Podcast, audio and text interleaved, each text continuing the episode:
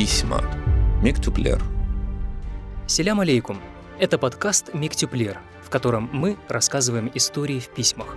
Я Заир Баккал. А я Наджия Фими. Как гласит один журналистский штамп, в распоряжении нашей редакции оказалось письмо – да, всего лишь одно короткое письмо, но в этих строчках вся правда жизни творческой интеллигенции крымско-татарского народа в начале 90-х. У замечательного казанского фотографа Ревхата Якупова есть целые серии фотоснимков из жизни крымских татар в Крыму в начале 90-х. И когда смотришь на этих людей, часто с усталыми лицами, изможденных, не очень хорошо одетых, то пытаешься узнать среди этих людей знакомых. Иногда находишь артистов, музыкантов, писателей, поэтов, общественных и политических деятелей зрителей. Фотографии черно-белые, и кажется, что и жизнь тогда тоже была черно-белой. Хотя это не так. Черно-белыми эти дни, конечно, не были. Но давай вернемся к тому единственному письму, которое мы сегодня будем читать. Человека, который его написал, уже нет среди нас. Это художник Шевкет Дервишев. И его судьба весьма показательна, поскольку подобный путь возвращения в Крым пришлось пройти десяткам, а то и сотням представителям творческой интеллигенции крымско-татарского народа. Я думаю, мы поднимаем сейчас сложную тему, которая может откликнуться в сердцах многих наших слушателей. если в вашей семье сохранилась старая переписка, поделитесь с нами вашими историями, и вы сможете стать частью нашего проекта. О том, как с нами связаться, мы расскажем в конце этого выпуска.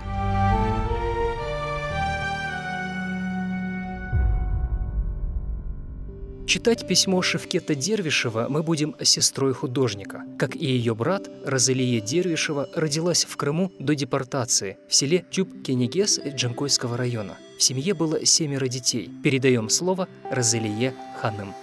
Я пятый ребенок. Папа был очень рад, что девочка родилась. И он сказал, я сам ее назову. И он вот так меня и назвал.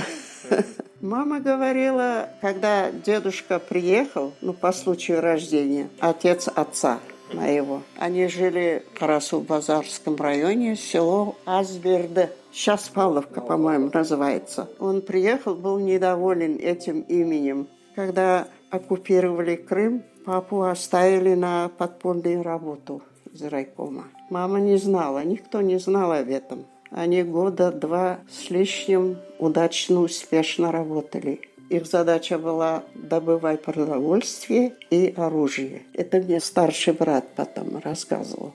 Работа подпольщиков была успешной и продуктивной, однако в какой-то момент их все-таки выследили и арестовали. Я расскажу тот день, когда его забирали. Оккупация, Крым, кругом фашисты, в селах тоже объезжали, заходили, отбирали. Как раз обеденное время было, январь. После зимних каникул в оккупации в селах школы работали. И вдруг приехала машина черная, вроде как газик. Выходят два жандарма в черной форме и один конвоир. Отец раздетый, январь месяц. Как его взяли в школе с урока, так и руки связаны. Зашли, поставили около двери, и конвоир рядом стоит. А эти двое, а мы сидели, мама вот младшенькую купала. Она быстренько ее завернула, нам отдала, беж в люльку положила, мы с сестренкой ее качали. И сидим. Нам сказали не двигаться. Они пошли в отцовский кабинет, там все вверх днем перевернули, ищут, ищут. Потом зашли в нашу половину, перевернули, пошли даже в скотный двор, там все перерыли. Искали долго, мы все сидим. Мама этого конвоира спрашивает, что они ищут. Он втихаря сказал, оружие ищут, оружие. Ну, разве они будут дома хранить это дело? Ну, все, ничего не нашли, собрались уходить. Папу вытолкали, он успел. Фатма, береги детей.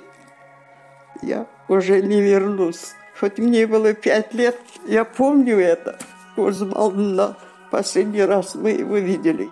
Отца большого семейства и подпольщика Джиляла Дервишева расстреляли в 1943 году, за несколько месяцев до освобождения Крыма от немецкой оккупации. Но впереди его семью ждали другие страшные испытания. Как и весь коренной народ, семью верного до последнего вздоха члена партии в вагонах для скота отправили на верную смерть. Все мы много раз слышали эти свидетельства очевидцев, но все равно каждый раз кровь в жилах стынет от ужаса, слушая эти рассказы.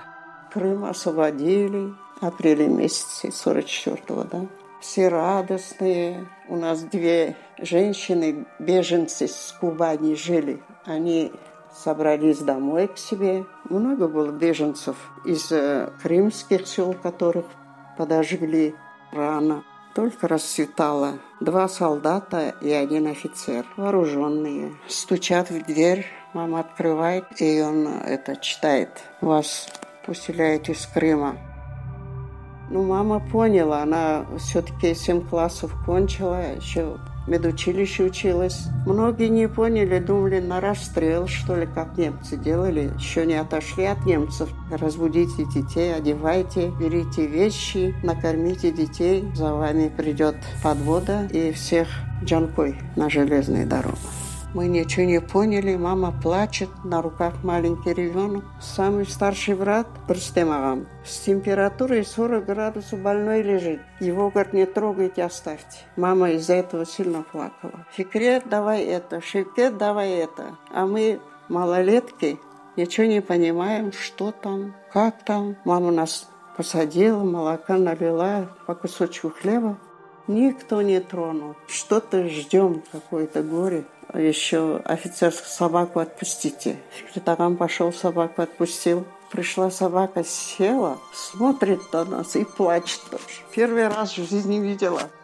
Все-таки этот офицер человечнее оказался. Говорит, возьмите теплые вещи и продукты возьмите кое-какие, если есть. Вы, говорит, далеко едете.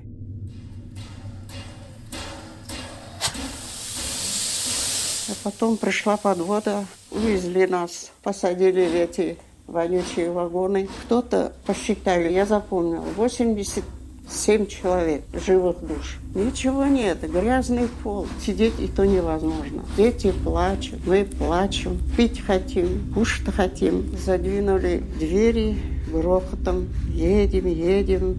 Где-то еще светло было, выехали, Чонгар, чонгар говорят. Я слышу чонгар. У мамы спрашивают, что такое чонгар? Крымдан шығып кететамыз. А куда едем, неизвестно.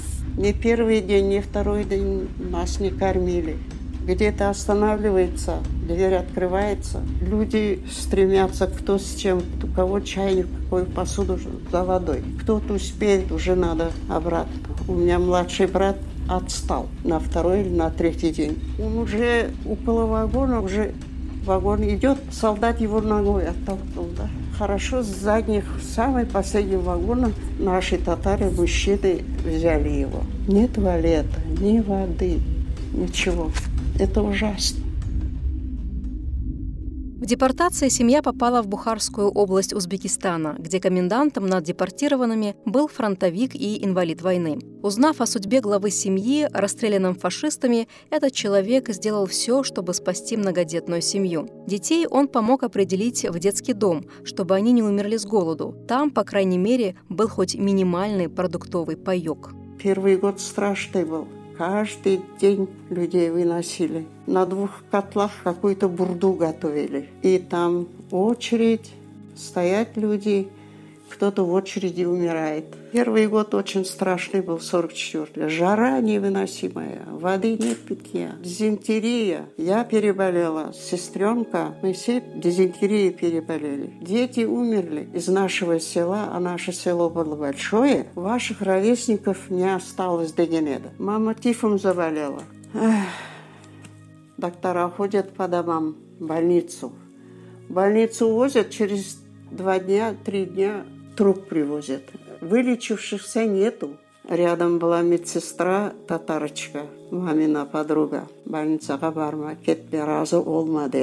Тихонько по-татарски. А те, и она не согласилась ехать в больницу. Но выздоровела. Потом этот Гвоздев, комендант, видит, что младшая сестренка умерла. Мама очень плакала, от голода умерла. Если бы мама не болела, она бы не умерла. В сорок пятом году этот комендант наш говорит, вам трудно, давайте двоих детей детдом.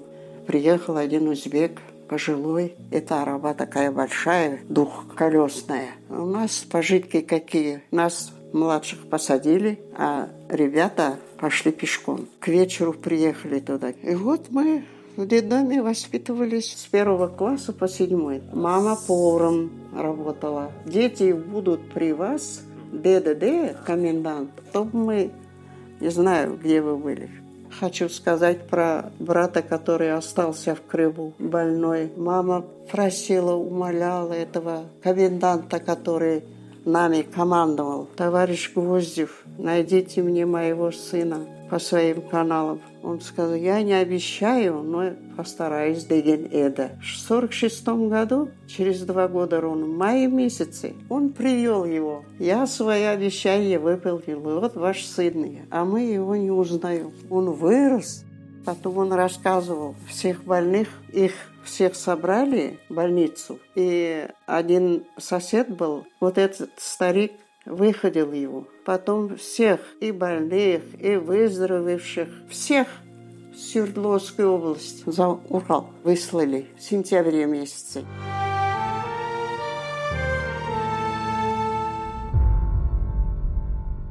После окончания художественного училища в Ташкенте Шевкет Дервишев работал главным художником в узбекском городе Мархамат. Уважение и признание в обществе, семья, дети, благоустроенный быт. Но, несмотря на это, в одночасье он все бросил и в конце 80-х поехал в Крым начинать все с нуля. Строить дом на родной земле. И вот в этот момент он и пишет письмо своей семье в Узбекистан. 4 ноября 1990 года. Крым пишет Шевкет Дервишев.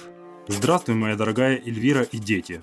Пишу вот тебе в течение месяца шестое письмо, а ты прислала телеграмму, почему молчишь. Дом еще не готов. Но я прошу тебя, все равно приезжай с детьми, пока поживем у Бекира, а в середине лета получим квартиру. Я надеюсь. В общем, такие дела. Я работаю, скучаю по вам, каждую ночь вижу во сне то тебя, то детей. Одному очень неважно. Настроение и самочувствие тоже неважные. Погода очень прохладная. Два дня шли дожди. Сегодня вроде проясняется. Болело сердце, особенно ночью. Вся левая сторона. Ладно об этом, переживем. Деливер два дня не пил, сегодня опять набрался. Не знаю, что с ним дальше будет. Говорит это в последний раз, но у него этого последнего раза было очень много. На этого мужика совсем надежды мало. Есть один дом, просит 15-16 тысяч. Дом большой, но времянки и сараев нет. Но новый, хороший дом. Для стариков было бы очень кстати. Как дела у Идриса? Бекир в это лето приедет или нет? Передай им всем привет. Срочно сообщи, когда приедете.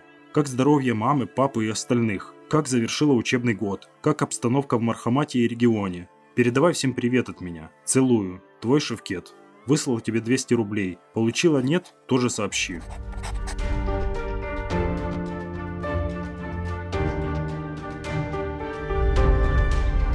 Письма. Мектюплер. Вы слушаете подкаст «Мектюплер», в котором мы читаем письма. Только что прозвучало письмо художника Шевкета Дервишева, написанное им в 1994 году. Обсудить его мы пригласили искусствоведа Эльмиру Черкезову. Эльмира Ханом, на этом примере мы видим, как трудно творческая интеллигенция возвращалась на родную землю. Возвращение э, нашей творческой интеллигенции на свою историческую родину происходило в очень сложных, противоречивых даже условиях. Рухнула система, Советский Союз рухнул.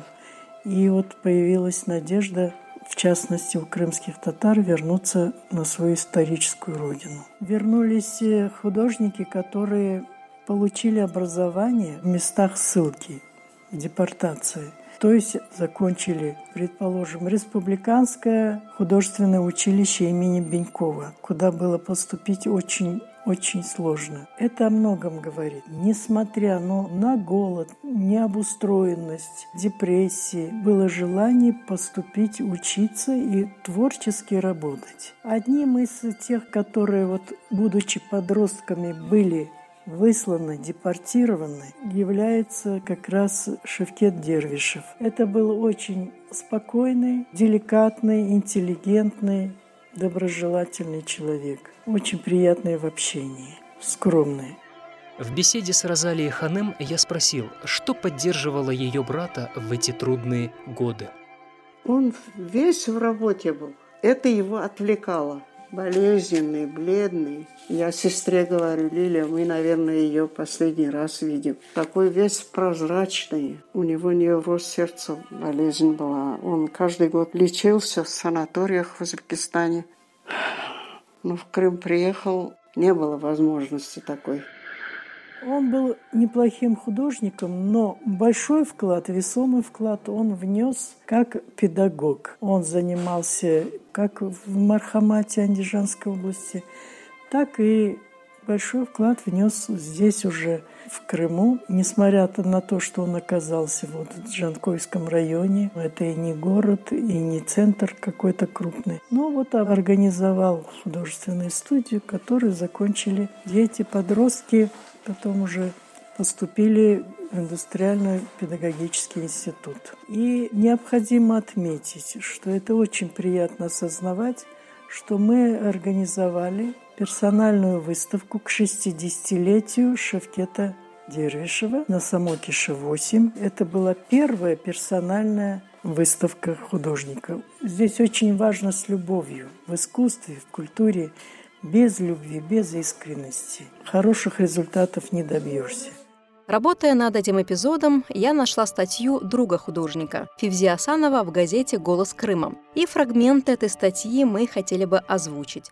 Как-то побывав у Шевкета в Заречном, он пошел провожать меня. Я сел в автобус, а он ждал его отъезда. Какой-то мужчина из местных, а Шевкета знали все в Заречном, спросил обо мне, дескать, кто он. Шевкет ответил, это мой друг. И я с гордостью осознаю, это в действительности было так. Шевкет Дервишев не дожил до начала третьего тысячелетия несколько месяцев. Он умер сравнительно молодым, полный творческих замыслов. Сказались полуголодные годы учебы в художественном училище, когда стипендии в 140 рублей не хватало на краски, карандаши, бумагу и прочее. Мама не могла помочь, у нее еще было пятеро детей и зарплата поварихи. Считаю всех людей, которые отдали себя во власть того, чем их одарил Аллах, во благо людей счастливыми. Шевкет прожил яркую, счастливую жизнь, занимался делом своим не по принуждению, не ради материального блага, а по велению души.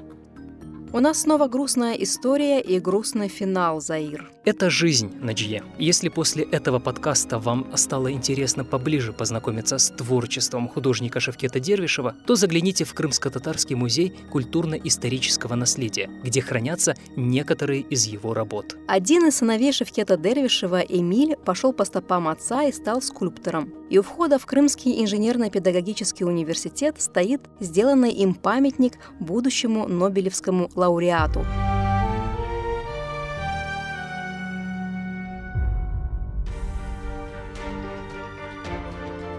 Вы слушали подкаст «Мектюплер», в котором мы рассказываем истории в письмах. Над проектом работали Рустем Халилов, Наджи Ефими и Заир Бакал, композитор Усеин Бекиров. Если в вашей семье сохранили старые письма, поделитесь с нами вашими воспоминаниями. Пишите нам в комментариях и в личных сообщениях, а также по адресу письмо подкаст собачка gmail.com. Станьте частью нашего проекта. И до встречи через неделю.